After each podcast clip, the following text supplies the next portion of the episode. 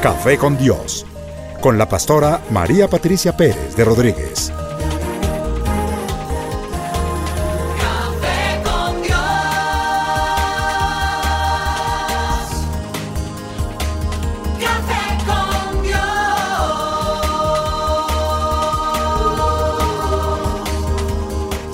Comparte desde la sala de los pastores un café hablando de la verdad y revelación de la palabra de Dios. Un vivir diario de la Biblia en nuestros días, con la pastora María Patricia Pérez de Rodríguez.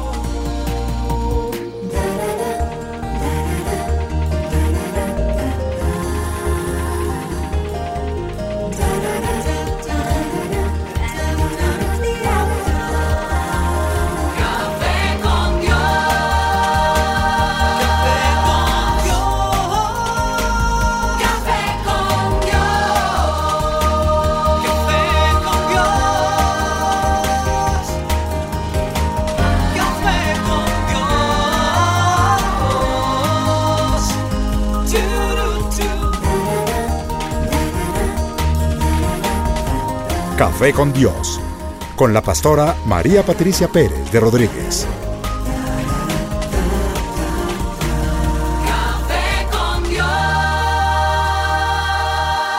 Bueno, y qué bendición más preciosa este nuevo café con Dios.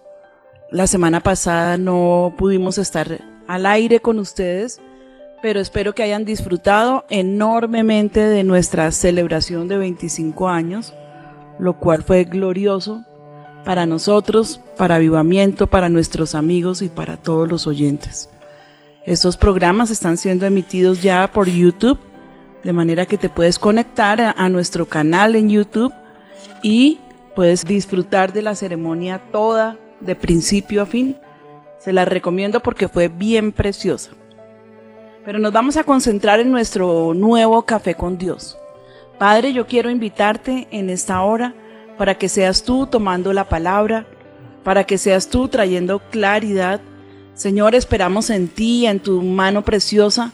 Pon en nosotros la unción que se requiere para el tema de este día.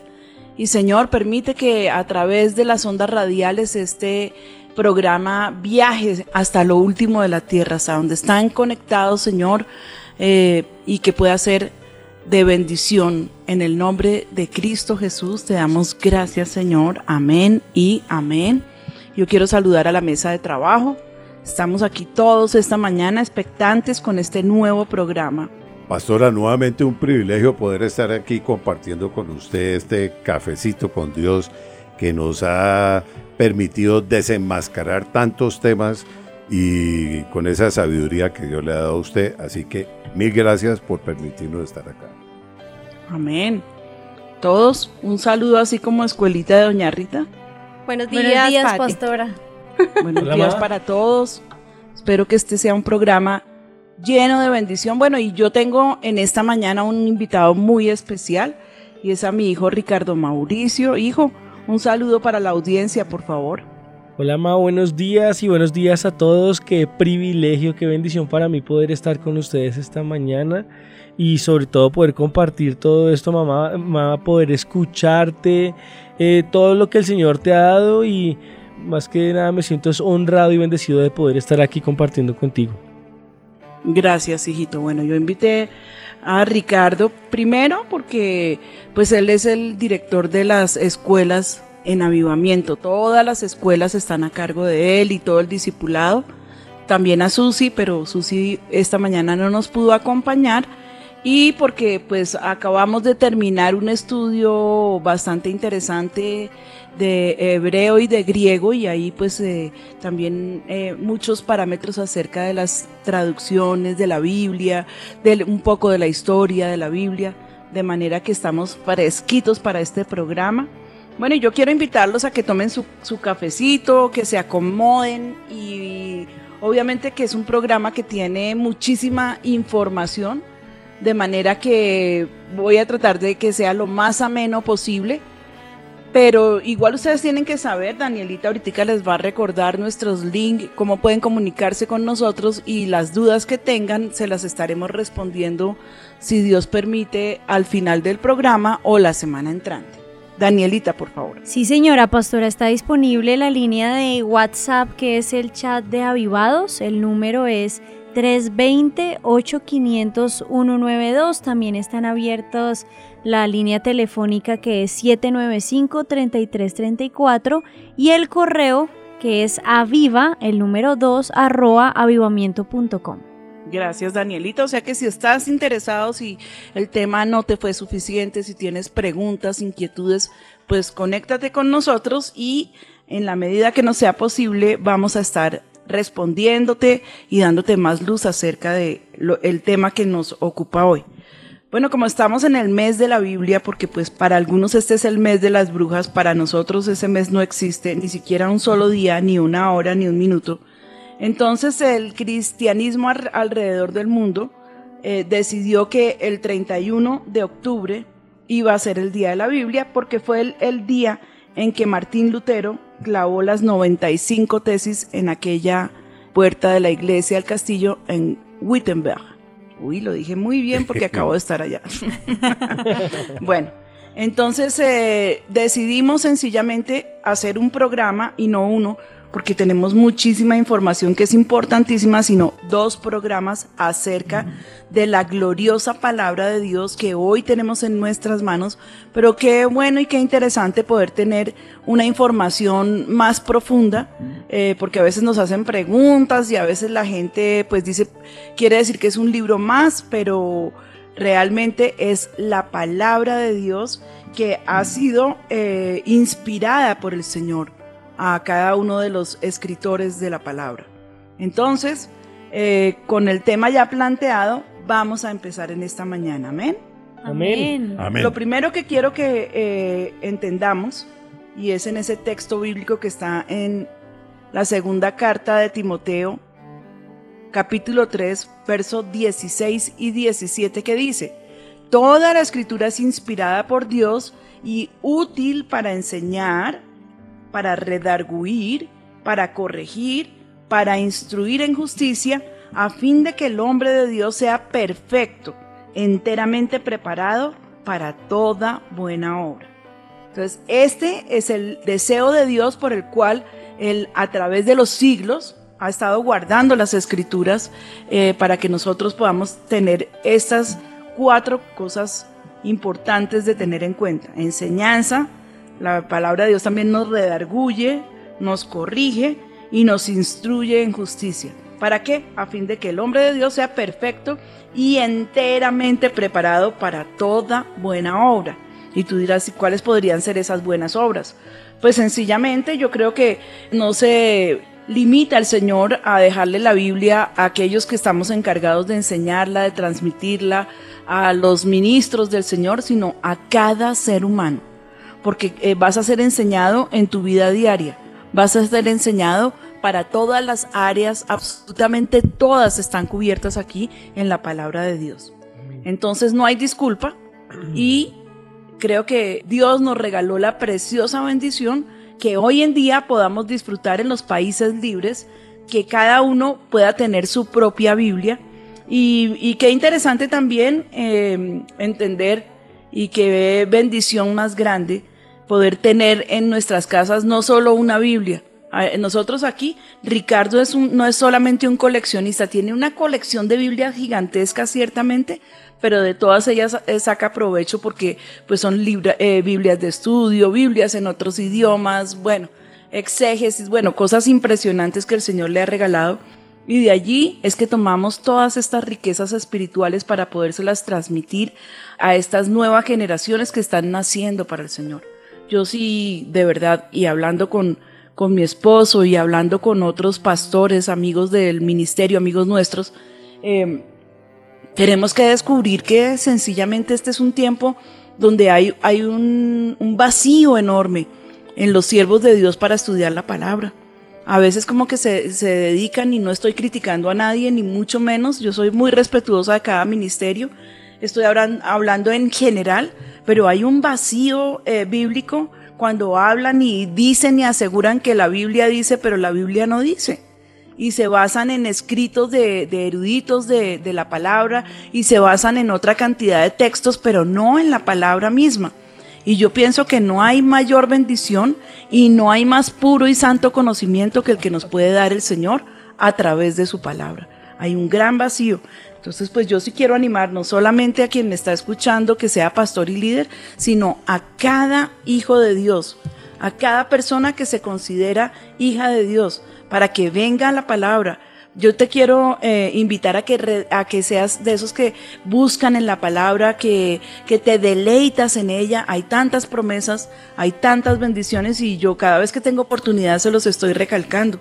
No permitamos que nos enseñen eh, cosas vanas eh, o, o comentarios que fulano y sutano hicieron. Interesantes, pero lo más importante para nosotros, 100%, tiene que ser el establecimiento de la palabra de Dios en nuestros corazones. Amén.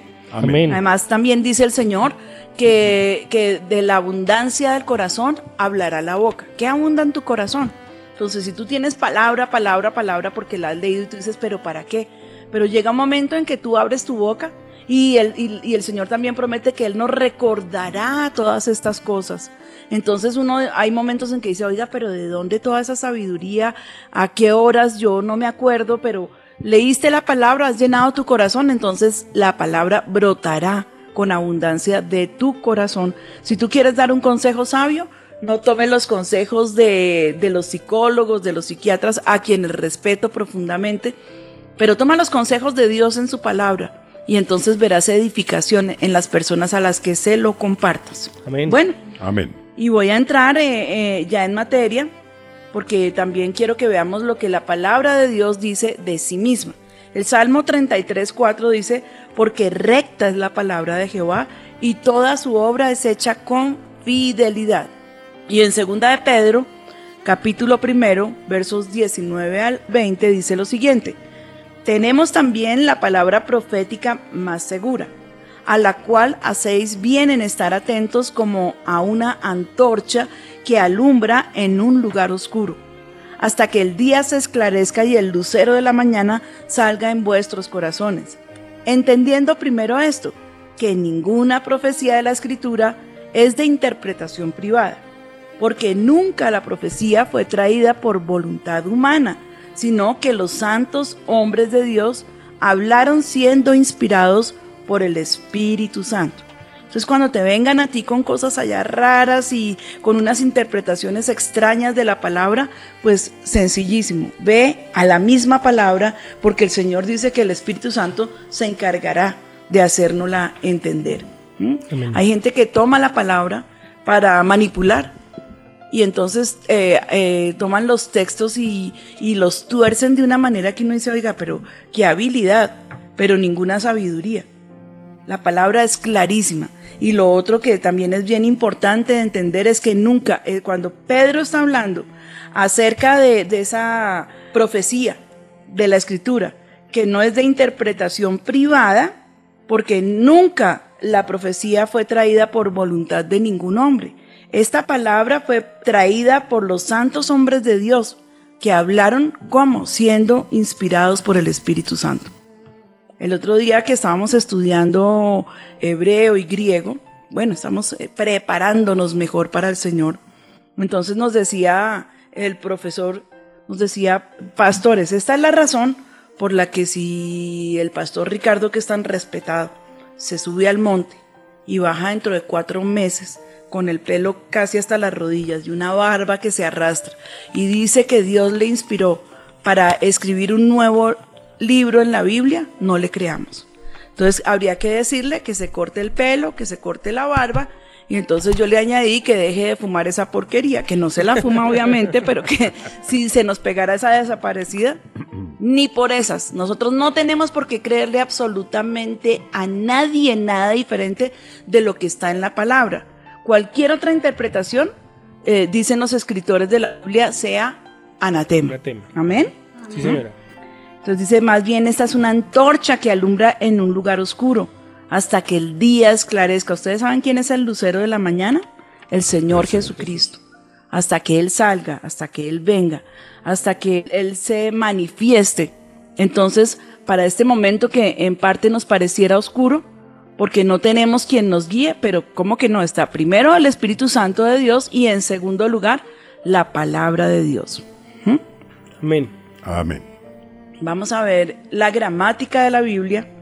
Una característica que debemos tomar muy en cuenta es, en el estudio de la Biblia es que el- en el principio no existían divisiones entre capítulos, tampoco habían versículos, no existían las comas, los puntos y cualquier otro orden gramatical. Eran rollos que se escribían y se escribían y se escribían, pero no habían eh, divisiones. En los manuscritos hebreos más tempranos de la Biblia está dividida en versos, pero los versos no estaban numerados como los tenemos hoy en día.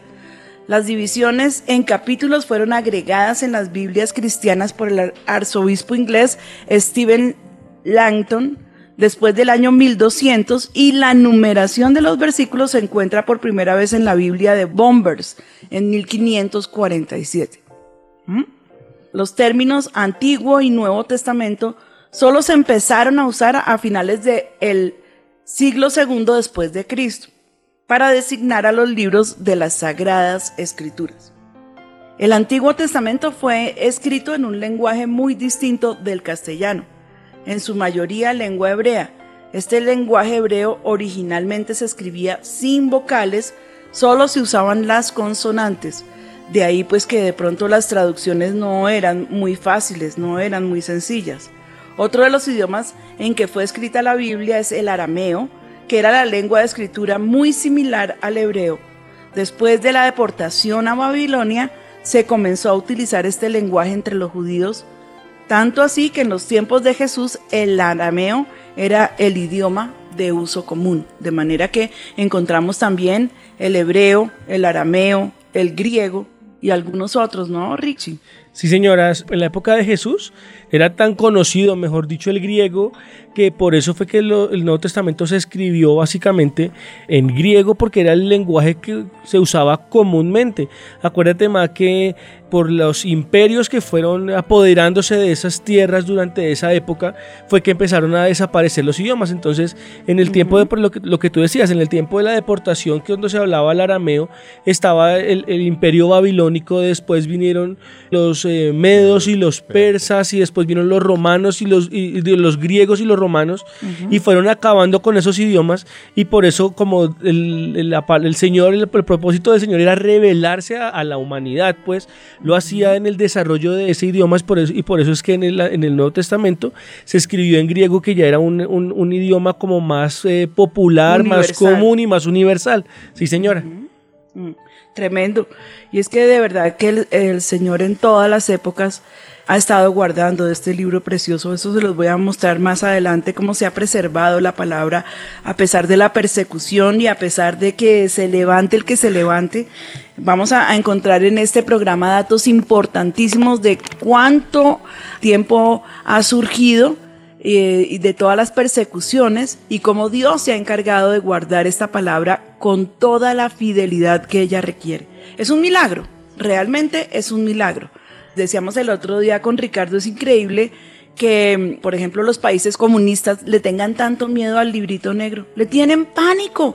Para ellos es más aterrador la palabra de Dios, la Biblia, que nosotros los creyentes tenemos, que de pronto una bomba nuclear o, o- o un arma de esas eh, de guerra de destrucción masiva. ¿Sí? Pero le tienen terror. Increíble, ¿sabes por qué le tienen tanto terror? Ahí te dejo la preguntita. La Biblia fue escrita primero en tablas de piedra o madera, después en hojas de pergamino y para el siglo I el formato reconocido y aceptado en Oriente Medio fue el rollo. Ahí vamos viendo cómo se va desarrollando y se va avanzando en la forma de cómo guardar la palabra de Dios. Luego vino el códice, que se convirtió en el modo universal para conservar la palabra escrita y contribuyó enormemente a la difusión de la palabra. El códice fue como un prototipo del libro como lo conocemos hoy, pero realmente pues era muy diferente porque consistía en una colección de hojas plegadas que se sujetaban con un doblez. Las hojas estaban escritas por ambas caras y se protegían con una cubierta. En sus orígenes el códice no parecía un libro, pero como ocurre con casi todo lo nuevo, con casi todo invento que pues se toma y se va evolucionando y se va transformando y se va adaptando de acuerdo a nuestras preferencias y a nuestras necesidades. Ese fue el códice. Ese- podemos decir que fue como el primer libro que se conoció. Bueno, yo no sé qué tan estudiosos son ustedes de la palabra y qué tanto les gusta aprender de memoria, pero a mí sí que me parece importante que nos aprendamos los libros de la Biblia de memoria. Así debería ser. Porque cuando están en la iglesia, entonces el pastor dice, bueno, vamos a, a leer eh, la primera carta a los Corintios y empiezan todos, uy, ¿ese de dónde estará? Y algunos, como decía por ahí un predicador que les da mucha briega, es el, el libro ese que dice concordancia. Bueno, total ignorancia. Es difícil de, de entender. Sí.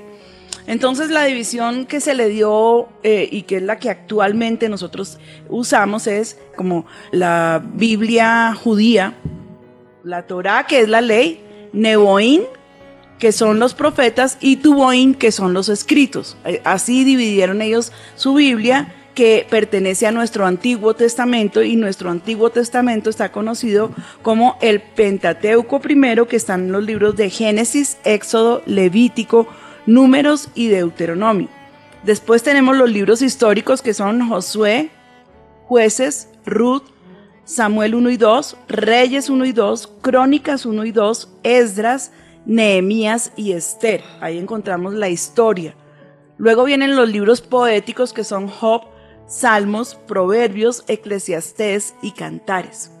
Luego, nosotros lo dividimos en profetas mayores y menores, pero este es un concepto mal dicho porque están los profetas mayores y los menores que ambos grupos trajeron importantísimas profecías. Entonces ellos los llamaron los profetas primeros y los profetas postreros. En los profetas eh, mayores que nosotros tenemos esta división está Isaías, Jeremías, Lamentaciones, Ezequiel y Daniel. Nunca vayas a decir que el profeta Lamentaciones, ¿no? Por favor. Lamentaciones apenas es un libro como también que debería formar parte de los poéticos, que es el cantar allí de Jeremías, de todo el dolor, de todo lo que pasaron, de todo lo que vivieron, pero pues es un libro también que es profético y es muy importante. Los profetas menores o los profetas postreros, que son doce. Oseas, Joel, Amós, Abdías, Jonás, Miqueas, Naún, Habacuc, Sofonías, Ageo, Zacarías y Malaquías. Malaquías. ¿Ok? Yo estaba, el otro día estábamos mirando con Ricardo, eh, que nos estaban enseñando en el hebreo a escribir los nombres de los profetas. Y Joel se escribe con Y, porque es un yod lo que va primero, Joel. Y yo me acordaba y le decía a Ricardo, me, me impresiona cómo el Señor eh, nos da las cosas perfectas cuando son inspiradas por el Espíritu Santo. Porque la primera visión que yo tuve en mi vida, estaba recién convertida, era que yo le decía a Ricardo pasito al oído que si había un libro en la Biblia que se llamaba Joel. Y él me dijo, no, Joel no, pero Joel sí. Y resulta que ahora en el paso del tiempo, pues nos enseñaron que Joel se escribe con Y. Entonces sí era, sí era eh, conforme Dios me lo había dado. Los dos estábamos sorprendidos y esa fue una visión bien importante que no- nos dio el Señor al puro principio de nuestra vida cristiana. Ni siquiera puedo decir que fue una, una revelación para el ministerio cuando ya estábamos allí, pero tremendo. Tremendo. Tremendo, como el Tremendo, Señor lo tremendo. hizo. Sí. ¿Mm? Luego encontramos las divisiones del Nuevo Testamento. Encontramos los evangelios, que son Mateo, Marcos, Lucas y Juan. Después nos encontramos con los históricos, que es el hecho de los apóstoles. Luego están las epístolas de Pablo, que son 13, Romanos, Primera y Segunda de Corintios, Gálatas, Efesios, Filipenses, Colosenses, una y dos de Tesalonicenses, Timoteo, 1 y 2, Tito, Filemón, Hebreos, Santiago, 1 y 2 de Pedro, 1, 2 y 3 de Juan, Judas y el Apocalipsis o el libro de la revelación. ¿Mm? Ahí tenemos toda la Biblia, todos los libros, como hasta el día de hoy nosotros los mantenemos en nuestras Biblias. Quiero aclararles que el Nuevo Testamento no hace parte de la Biblia de los judíos porque ellos no le dieron crédito al Mesías. De manera que la Biblia de ellos es los libros primeros que les leí. Amén. Amén. Si hasta aquí hay alguna pregunta de los oyentes, pues queremos que comiences a escribirnos, que comiences a comunicarte con nosotros y en lo que podamos, pues vamos a ir dando claridad. Ahora, los idiomas de la Biblia. ¿En qué idiomas fue escrita la palabra? Pues eh, primero que todo vemos el hebreo, que era el, el idioma original del pueblo escogido por Dios de Israel.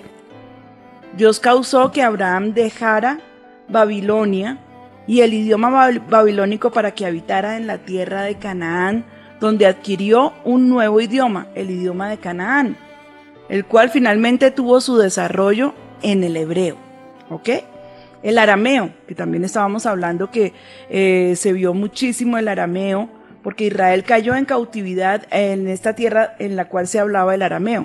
Como resultado, algunas porciones del Antiguo Testamento fueron documentadas en arameo.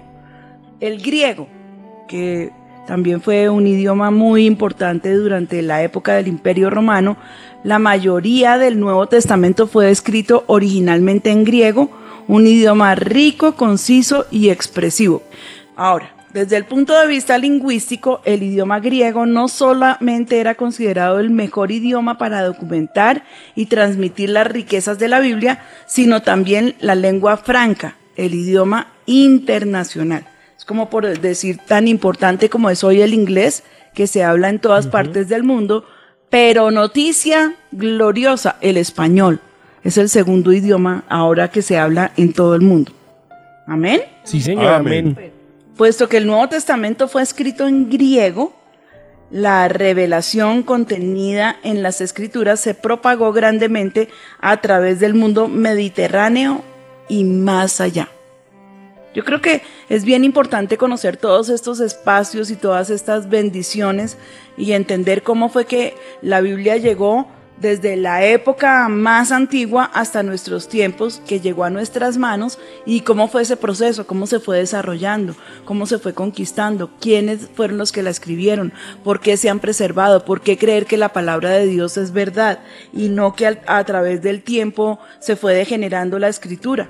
Luego les voy a contar acerca de los escribas y los masoretas, que fueron aquellos hombres que Dios eligió y que eran muy, muy, muy celosos para la transmisión de estos rollos. Pero eso se los voy a contar más adelante. La Biblia, para que sepamos y nos sintamos súper orgullosos, ha sido traducida a 2.454 lenguas. La Biblia fue el primer libro que llegó a la, a la luna. El primer libro, los, los primeros eh, astronautas que viajaron a, a la, a la luna se llevaron una Biblia. Fue el primer libro que, que llegó a la luna. Actualmente se sabe que la Biblia está en 438 idiomas. El Nuevo Testamento está en 1468 lenguas más o menos, creo que es más. Otras porciones significativas de la Biblia, como los Evangelios, el Apocalipsis o los Salmos, se han traducido a más de 848 idiomas.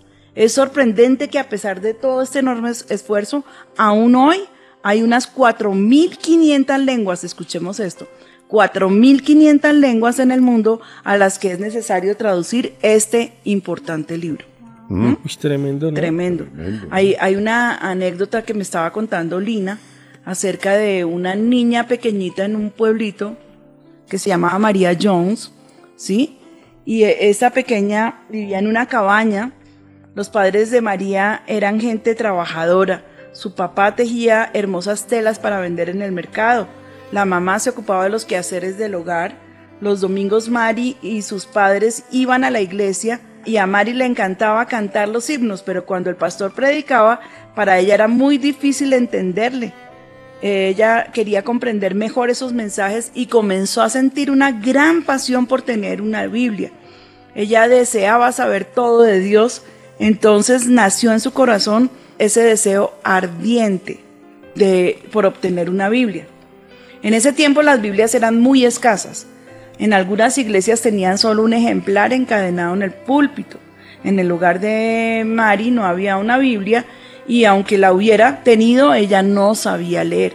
Pero cuando se abrió la escuela cerca a su casa, ella se sintió muy apasionada por aprender y el profesor de esa escuela les enseñó a leer y a escribir, lo que para Mary se volvió aún por una pasión más grande por tener su propia Biblia. Mary comenzó a trabajar para juntar dinero necesario para comprar su Biblia. Ayudaba a los vecinos, les limpiaba las casas, les cuidaba a sus niños, apacentaba las vacas, vendía huevos de dos gallinas que su mamá le había regalado, cargaba agua del pozo, hacía lo que fuera, con tal de ganarse algunos centavitos. Después de seis años, escuchen esto, seis largos años de ahorrar, Mari tuvo el dinero suficiente para comprar su Biblia, que en esa época eran muy costosas y como les dije al principio, pues eran muy escasas. Como no se vendían Biblias en el pueblo, esta niña tuvo que caminar a Bala, que quedaba a 40 kilómetros de su casa. Tuvo que caminar solita esa distancia y descalza porque ella no quería gastar eh, ni dañar su único par de zapatos que era el que usaba para ir a la iglesia.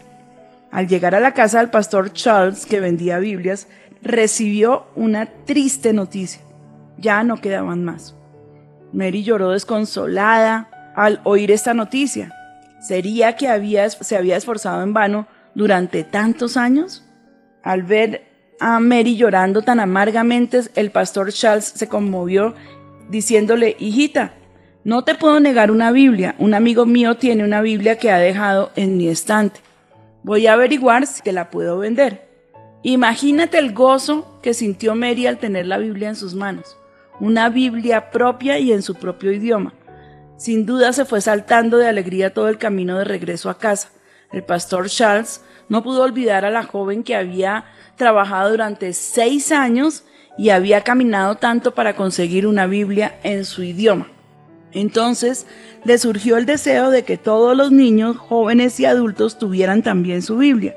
Con la ayuda de otras personas que tenían el mismo anhelo, fundó en Londres la Sociedad Bíblica Británica y Extranjera. Gracias a este esfuerzo, hoy en nuestros países hay una sociedad bíblica y puedes tener en tus manos tu propia Biblia. Ahora, Tremendo. Mari, que está en el cielo, ya hace 200 años, desde que ella trabajó diligentemente para comprar su Biblia, Mari fue un, un muy fuerte instrumento de Dios para que muchas personas de distintos países del mundo puedan tener la Biblia en sus propios idiomas. Tú también puedes ser ese instrumento en las manos de Dios. Pídele de corazón sincero, hazme ese instrumento. Me pareció muy linda la historia. Tremendo. tremendo. Además, muy inspiradora, muy tremenda. Amén. Seguimos. Sí, señora. ¿Cómo llegó la Biblia del idioma hebreo y griego al español? Durante el cautiverio, algunos de los habitantes de Jerusalén no entendían ya el hebreo antiguo. De aquí resulta la necesidad de traducirlas al arameo de la época de Esdras. Posteriormente, en el año 285 a.C., Toledo, Filadelfo, que reinaba en Alejandría, Egipto quiso enriquecer la biblioteca de aquel lugar con la literatura de los hebreos, reuniendo a los 70 sabios judíos para que tradujeran los escritos hebreos. Así apareció la versión griega del Antiguo Testamento. Y a esta versión se le dio el nombre de versión de los 70. Y vamos, estamos viendo cómo fue evolucionando y cómo fueron transmitidos esos rollos de generación en generación. En el año 383 de nuestra era, el obispo Damasco confió la tarea a Jerónimo, el padre de los eruditos de la época, quien tradujo el Nuevo Testamento del griego al latín y luego el Antiguo Testamento tomó como base la versión de los 70 y comparándola con los originales hebreos, a esta versión se le conoce como la Vulgata Latina, o sea, el, al lenguaje del pueblo. Esta Vulgata Latina fue muy, muy famosa y creo que eh, aún hoy se toma como referencia para los nuevos traductores. Bueno, luego encontrémonos aquí con Martín Lutero. Después de la reforma de 1517, principiada en Alemania por Martín Lutero, se despertó un interés profundo por el conocimiento de la Biblia, lo que creó la necesidad de traducirla a los idiomas modernos. En 1430 el rabino judío Moisés de Arragel tradujo el Antiguo Testamento.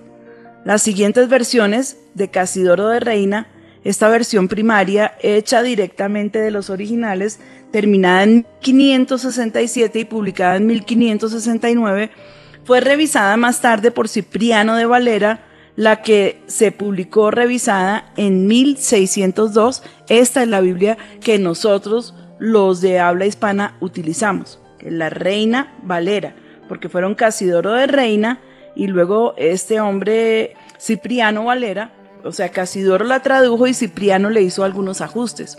También cuando estuvimos ahorita en Alemania, eh, nos estaban hablando acerca de, estas versiones y ellos decían pues que eh, Casidoro de Reina, eh, perseguido como, como casi todos allí en, en, en, en Francia, vino a, a parar aquí en Alemania y allí pudo traducir al español esta nueva versión que se daba o la primera versión que se da para el español. Uno se da cuenta cómo a través de la historia, desde el comienzo, esas persecuciones han servido para que los grandes hombres de Dios tengan que buscar refugio y esconderse o ir a la cárcel o, estar allí en, esas prisiones y, y en esas eh, eh, condiciones tan inhumanas en que las mantenían. Pero eh, lo que ellos aprovecharon no fue para amargarse, sino para escribir. por ejemplo, Pablo si no fuera por, porque fue llevado en, en, Roma a la cárcel, no tendríamos hoy las riquezas de las cartas paulinas en el Nuevo Testamento. Uh -huh. ¿Mm? Cuando Lutero se, tiene que ir a esconder allí en el castillo de Watburn y lo hacen pasar como si fuera eh, como un caballero, el caballero Jorge, y se dejó salir la barba, entonces él allí fue cuando tradujo al alemán el Nuevo Testamento. En tres meses él tradujo el Nuevo Testamento, porque él sí lo tomó de los originales porque él era un erudito en hebreo y en sí. griego. Impresionante lo que Dios hace. Y de allí sale y es cuando, se, cuando ya se encuentra Lutero con la imprenta. Figúrense otro milagro que aparece en ese mismo tiempo. Y entonces lo que hicieron fue tomar esa imprenta y los escritos de Lutero e inmediatamente comenzó a rodar la palabra de Dios en el idioma de ellos allí, en, o sea, primero el alemán, con toda la libertad porque pues eh, eh, se escribieron y se imprimieron inmediatamente a la bendición pues que hoy gozamos de tener esa libertad de tener nuestras Biblias en, en nuestras casas. Yo pienso que en los países libres casi todo el mundo tiene una Biblia. Uh -huh. Es tremendo. Y, y Gloria a Dios porque eh, los llevó a esconderse y a poder eh, tomar estos escritos y traducirlos a, a, nuestros idiomas. Ya les leí cuántas lenguas y cuántos idiomas y bueno, ya aún falta, pero está cubierta la mayoría de las lenguas que se usan en el mundo. Y la Biblia está traducida a todas esas lenguas. La etapa patriarcal se desarrolló en el siglo XX antes de Cristo sobresalen los relatos de Génesis, Abraham, Isaac y Jacob, los primeros personajes históricos de la Biblia. Ahora que estábamos en Alemania, nos dijo el guía turístico, un erudito, un historiador impresionante, conoce la historia de las naciones de la tierra, incluso me estaba hablando de Colombia con una exactitud bien impresionante, y entonces estaba diciendo de los supuestos de la Biblia. Por ejemplo, decía, por ejemplo, señora, Abra a Abraham, que quién sabe, dudamos si existió o no. Le dije, perdóneme. ¿Está en la palabra de Dios Abraham? Me dijo, ¿usted qué, usted qué piensa? Le dije, pues claro que está en la palabra. Y si está en la palabra de Dios, existe y es real para nosotros los creyentes.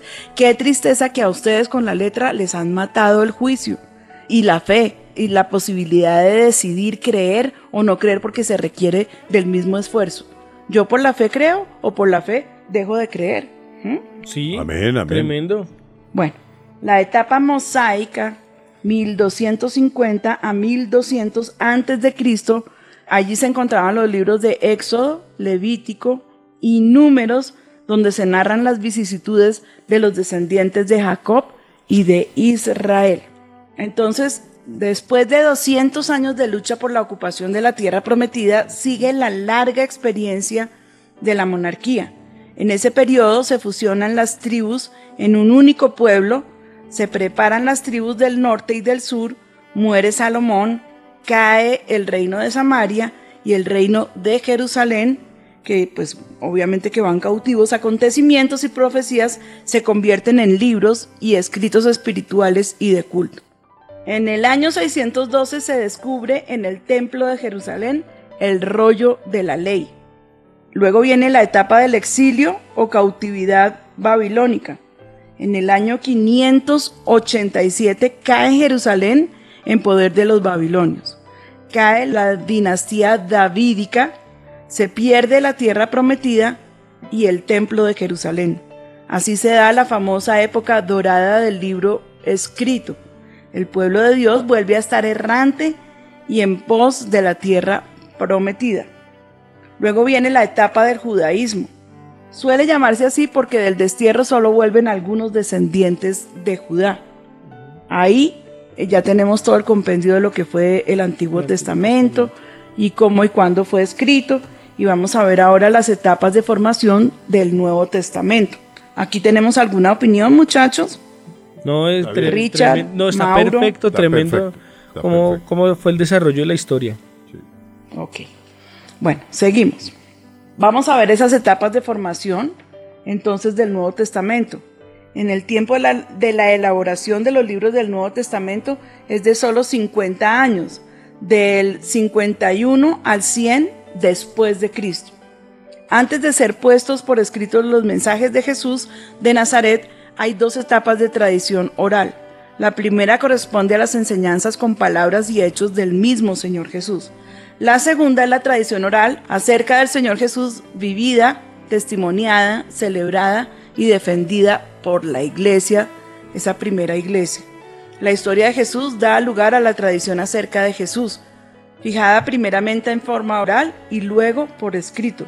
Los primeros escritos cristianos se los debemos a Pablo y yo pienso que de ahí la importancia de esas cartas paulinas. Sí. ¿Mm? Vamos a ver la supervivencia de la palabra de Dios, cómo ha sido perseguida a través de los siglos, cómo los hombres han tratado de destruirla, cómo en todos sus intentos han fallado y verdaderamente podemos eh, darle la gloria al Señor de la manera preciosa y sobrenatural en que ha preservado las escrituras y las ha guardado para nosotros. Aquí tengo yo un testimonio que es bien precioso del famoso in- inventor Benjamin Franklin. Fue enviado como embajador a Francia. Francia se hallaba paralizada por el veneno del ateísmo. El señor Franklin fue invitado a unirse a una sociedad atea de hombres literatos para el exterminio de la Biblia. Él se unió pronto. Le llegó su turno de leer una producción literaria ante la sociedad de ateos. El señor Franklin tradujo al francés y leyó su propia escritura a mano, la historia de amor de Ruth y Boaz. Cuando el señor Franklin terminó y todavía se le aplaudía, el presidente dijo, Doctor Franklin, esa es la más grande historia de amor jamás escrita en cualquier idioma. De nuevo los miembros aplaudieron y el presidente agregó, Doctor Franklin, esta sociedad le pide a usted el derecho de publicar su historia de amor y de darle la mayor circulación posible. ¿Podemos publicar su historia de amor? El señor Franklin respondió, Lo siento, no les puedo dar el derecho de publicar mi historia de amor. Y el presidente le preguntó, ¿por qué no podemos publicar su historia de amor? Porque ya ha sido publicada. Entonces podemos saber de dónde fue publicada. Y el señor Franklin se levantó, sacó de su bolsa un libro, lo puso sobre la mesa y dijo, es esta santa Biblia que ustedes quieren destruir. Esa declaración fue el golpe maestro que rompió la columna vertebral de la sociedad de ateos y le dio a Francia otra oportunidad en el mundo. La Biblia es indestructible. Tremendo, ¿no? Así es, así es. Amén. Y es- Gloria a Dios. Y es que por, a lo largo de la historia la han intentado acabar de, no solamente como decías ahora, no dejándola entrar a muchos países, sino haciendo quemas eh, de Biblias eh, masivas y todo, intentándola pues, cortar a los, a los eh, emisores o a los que la propagaban eh, de todas las formas, pero sin embargo no, no, Ha o sea, perseverado. ha perseverado, exacto. Tremendo. Bueno, durante siglos hubo hombres que intentaron destruirla y quemarla. En el 303 después de Cristo, Diocleciano, emperador de Roma, ordenó la erradicación de todos los cristianos y sus santos libros. Murieron cientos de miles de cristianos y casi todos los manuscritos de la Biblia fueron destruidos. Pero escuchen bien, casi todos. No todos porque el Señor siempre se encargará de preservar su palabra. Sin embargo, la Biblia volvió a emerger rápidamente y la ironía de la historia fue que 22 años después Constantino encargó a Eusebio hacer 50 copias de la Biblia a costa del gobierno. El gobierno mismo se encargó de imprimir la Biblia. ¿Mm? Algo semejante ocurrió con frecuencia. El racionalista francés Voltaire se atrevió a decir que la Biblia, luego de 100 años, solo sería una antigüedad. Pero fue 50 años después de su muerte que las sociedades bíblicas de Ginebra inauguraron su imprenta y empezó la producción de montones de Biblias. Nosotros estuvimos ahí. Nosotros en Ginebra fuimos y vimos dentro de la reformación que hubo y eh, ahí fue justamente donde nació la imprenta y estuvimos en ese, en ese museo y de verdad que es algo glorioso la preservación y cómo el Señor comienza a hacer inventos, que es lo que pasa un poquito en este tiempo, ¿no? Que el Señor nos ha regalado medios y nos ha regalado una, una revolución en cuanto a tecnología y no la sabemos utilizar porque sencillamente nos parece que es del diablo. Y el diablo sí aprovecha esos nuevos inventos para hacer de las suyas. Por eso nosotros decidimos que todo lo que digan que es del diablo, ahí hay que entrar. Hay que entrar porque eh, él no es ningún quedado, él no es tonto. Y todos estos inventos se los ha eh, revelado el Señor a, estas personas sencillamente para que su reino avance. Y nosotros le hemos cedido esa oportunidad al enemigo. Ahí en esta sociedad bíblica, cuando se inauguró su imprenta y empezó a producir montones de Biblias, pero montones de montones que fueron eh, esparcidas por muchas partes en el mundo. La iglesia romana privó al pueblo de la Biblia tan eficazmente que durante siglos fue casi desconocida. No sé si ustedes se acuerdan que los católicos, que los sacerdotes decían hasta hace no mucho, que todo el que leía la Biblia se volvía loco. Sencillamente así ar- es, así es, pastor. artimañas del enemigo para, para no permitirnos entrar a disfrutar de, de esta realidad y de esta bendición tan preciosa. Por decisiones conciliares y papales, las Biblias fueron quemadas en público y lectores de la Biblia condenados, martirizados y quemados vivos por la Santísima Inquisición. Qué horror, Dios mío. Después se dio la reforma y con ella llegó un lento cambio. En Alemania brotó la legión de racionalistas que recibieron los ataques más salvajes y violentos, pero desde entonces la Biblia es más divulgada, leída y querida que nunca. Acordémonos que jamás ninguna victoria ni ninguna cosa que Dios nos haya prometido la obtendremos sin guerra espiritual. Yo quiero que se acuerden de esos programas que hemos tenido anteriores, ¿sí? Que hablan de la guerra espiritual, pero la tierra prometida ahí estaba al frente. El Señor les dijo, entren y tómenla, pero les tocó cada pie de tierra que tuvieron ganárselo en guerra. En guerra. ¿Mm? En guerra. Ahí han venido las persecuciones que hablan de todos estos hombres de Dios que fueron martirizados. Nosotros hicimos en este viaje los reformadores, eh, o sea, un recorrido muy, muy interesante que además nos ha desafiado para hacer grandes cosas. Nosotros estamos seguros de que la iglesia del Señor Jesucristo de este tiempo también necesita una reforma, porque no están aquí los reformadores todos, sino que hemos encontrado un grupo de relajadores, ¿sí? Que han convertido a la palabra de Dios en un circo y verdaderamente estamos asustados. Creo que es hora que volvamos al original, que tomemos la palabra de Dios, que no la tomemos en vano. Bueno, es que escucha uno unos absurdos, pero interpretaciones eh, personales totalmente locas y ridículas. Sí, porque uno, eh, hace poquito escuchamos a un hombre cambiar el nombre de, Dios por el de un hombre y decir como dice la nueva Biblia. Son herejías, eso, o sea, parece, parece que están haciendo algo chistoso, pero en realidad ya se llega al borde de la blasfemia. Yo creo que tenemos que ser muy cuidadosos y por eso quiero hacer un gran énfasis en este día de la Biblia, para que la promovamos, para que sea una oportunidad única, ya olvidándonos del Halloween, pero que sea una oportunidad única para llevar la palabra de Dios entre nuestra familia, para predicarle a muchos acerca de Jesús, para que compres nuevos testamentos y se los estés regalando a tus conocidos, a tus amigos, a tus vecinos, a tus compañeros de estudio, qué sé yo, pero que en cambio este 31 de, de octubre sea una gran oportunidad para glorificar el nombre de Dios y hacer conocer su grandeza a través de la palabra. ¿Mm? Me parece que, Sí. que sería la fiesta de fiestas, en cambio de que el diablo tome ocasión. Pastora, usted, habría, usted había propuesto algo que, que me parece bien que, que se pueda citar en este momento, y es no hablar del día 31 de octubre, el día de la Biblia, sino octubre, el mes de la Biblia. Que Amén. todo el mes de octubre sea el mes de la Biblia y que todas las personas entiendan el valor tan grande que es todo lo que el Señor ha hecho para preservar la Biblia hasta nuestros días y la importancia de poder entender la palabra del Señor, comprenderla y vivirla y hacerla parte de nuestras vidas. Amén, es bien importante. Aquí en Avivamiento vamos a tener para los niños una fiesta maravillosa. Vamos a tener, aquí tengo a Linita porque tú no nos cuentas lo que está programado y haces una invitación especial. Gracias, mamita. Este domingo nos aliamos con las sociedades bíblicas colombianas y vamos a tener un recorrido por la historia de la Biblia, pero de una forma lúdica, jugando. Los niños se van a montar en un avión, van a ir etapa por etapa todo lo que ha pasado en la Biblia. Además, nos trajeron reformadores, eh, personajes disfrazados que van a hacer unas murgas preciosas.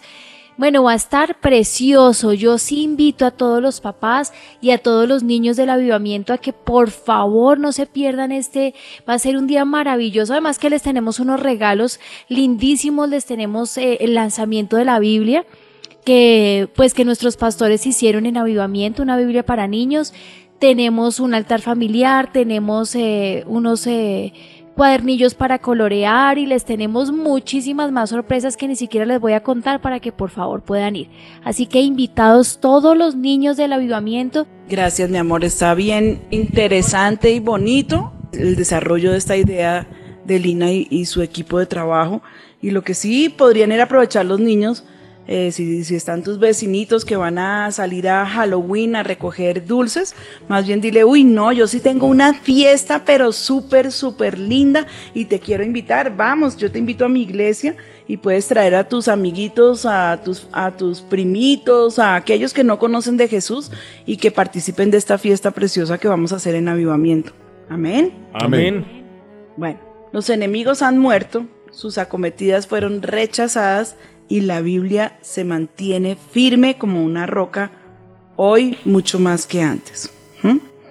Hoy en día existen países en donde portar una Biblia significa la muerte o tener que pagar una larga pena en prisión. Y esto es verdad. Durante cada dictadura la Biblia se ha convertido en uno de los libros más perseguidos en todo el mundo, siendo objeto de destrucción y quemas públicas. Durante muchos años en China, durante la Revolución Cultural, se prohibió la Biblia y se confiscaron todos los ejemplares existentes. Pero hoy en día, la imprenta, oigan esto, la imprenta de Biblias más grande que existe en el mundo se encuentra en China y ha impreso más de 46 millones de Biblias. Es tremendo. Es tremendo como Dios hace todas las cosas. El primer ejemplo que vamos a tener hoy es de persecución está al interior del comunismo. Richard Grumbrand, ese es un apellido bien difícil de pronunciar, sí, porque es ruso, nació en Bucarest el 24 de marzo de 1909. Fue un pastor que pasó 14 años en las cárceles comunistas en Rumania, su patria, que por creer en Jesús y predicar la palabra, lo martirizaron e hicieron con él casi lo que quisieron. Yo me acuerdo haber leído ese libro hace como unos, que unos 26, 27 años. Tremendo, tremendo libro que es Torturado por Cristo. No sé si lo conocen. Sí, Sí, buenísimo. Es, es maravilloso libro, es algo tremendo, cómo muestra, cómo cuenta él todas las historias que vivieron, cómo los martirizaban. Y es tremendo, yo me acuerdo de uno de los testimonios bien preciosos, era el de una ancianita.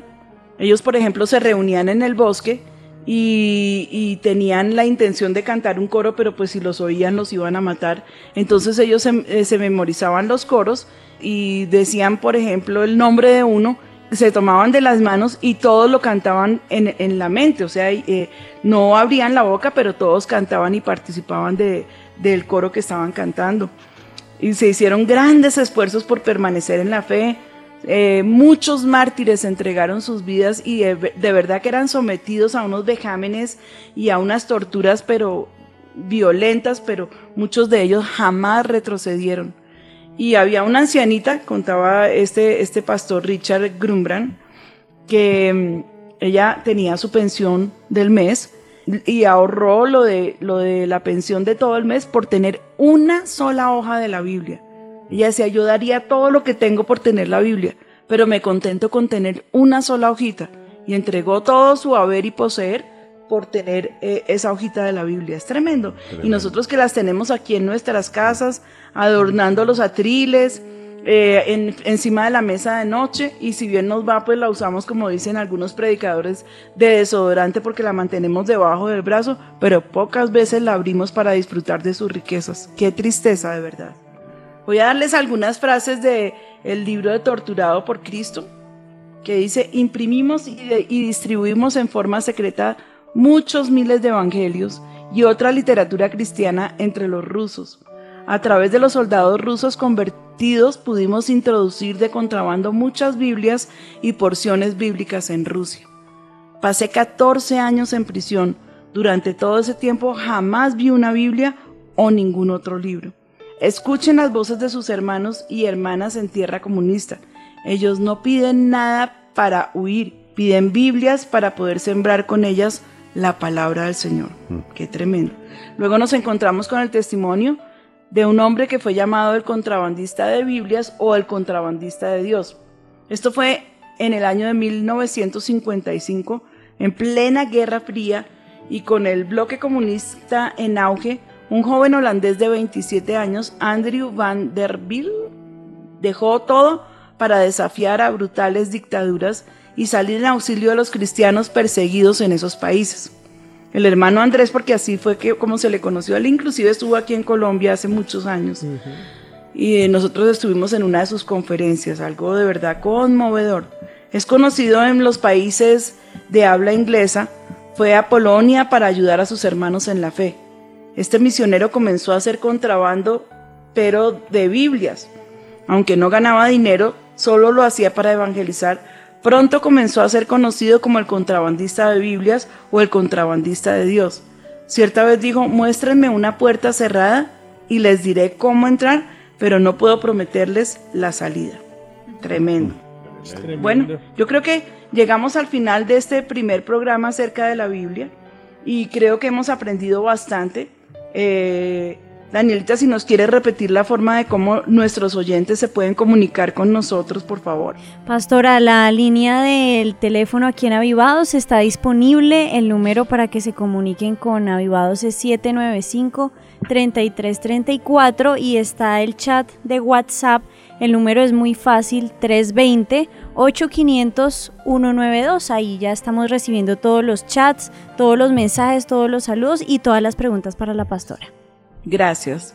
Bueno, mis amados oyentes, espero que tomemos muy en serio este programa, que el 31 de octubre tomemos oportunidad para compartir eh, de Cristo y compartir la palabra de Dios. Escuché hace poquitico acerca de un predicador ah, que estaba diciendo que, que no salgamos a asustar a la gente diciéndoles que el Halloween es del diablo. Eh, y yo les voy a dar eh, un concepto personal. Salgamos y asustemos a todo el que podamos. Y ojalá que, que- que puedan ver al diablo con patas y con cola y que no es un juego. De verdad, eh, este es un tiempo de, de guerra espiritual. Ese, ese famoso y disfrazado Día de Todos los Santos es una mentira. Es una mentira diabólica como todo lo que hace Satanás. Aprovechemos el 31 de octubre como el día de la Biblia y pues ya en octubre porque se nos está acabando octubre, pero igual tenemos este último día, este último domingo para glorificar el nombre del Señor y que muchos, muchísimos puedan ser como contagiados a leer la palabra de Dios. Amén. Yo los bendigo en el nombre de Cristo Jesús. Gracias a todo mi equipo de trabajo, a Richard, mi hijo, que nos acompañó en este primer programa. y a todos los oyentes espero que el Señor les bendiga grandemente. Padre, yo te ruego que tú seas tomando a cada uno de tus hijos, Señor, y que al leer la palabra tuya, el Espíritu Santo se revele y les dé claridad acerca de las escrituras, que les revele, Señor, tu palabra. Aquello que pareciera tan difícil, no es verdad. Quita ese mito de en medio de nosotros y glorifícate en el nombre de Cristo Jesús. Gracias te damos, Señor. Amén y amén. Amén. Amén. Dios los bendiga. Espíritu Santo, quédate con nosotros. En el nombre de Jesús. Espíritu Consejero. consejero celestial, Espíritu Santo, Espíritu Santo, no me dejes de hablar. Cercano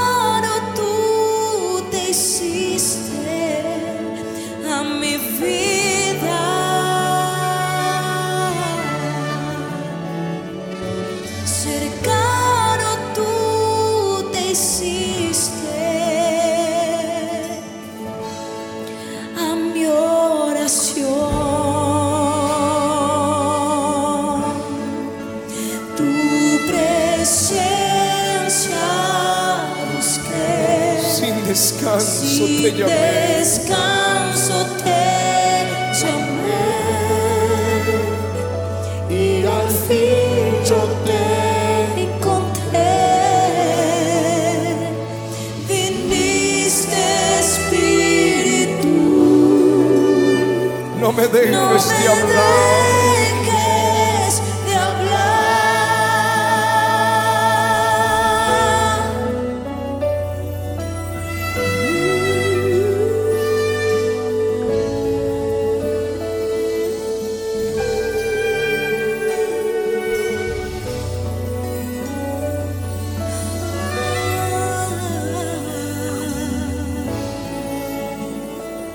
Espíritu Santo,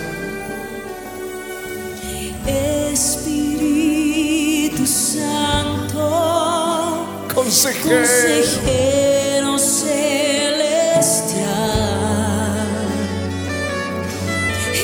Espíritu Santo, No me dejes no me hablar.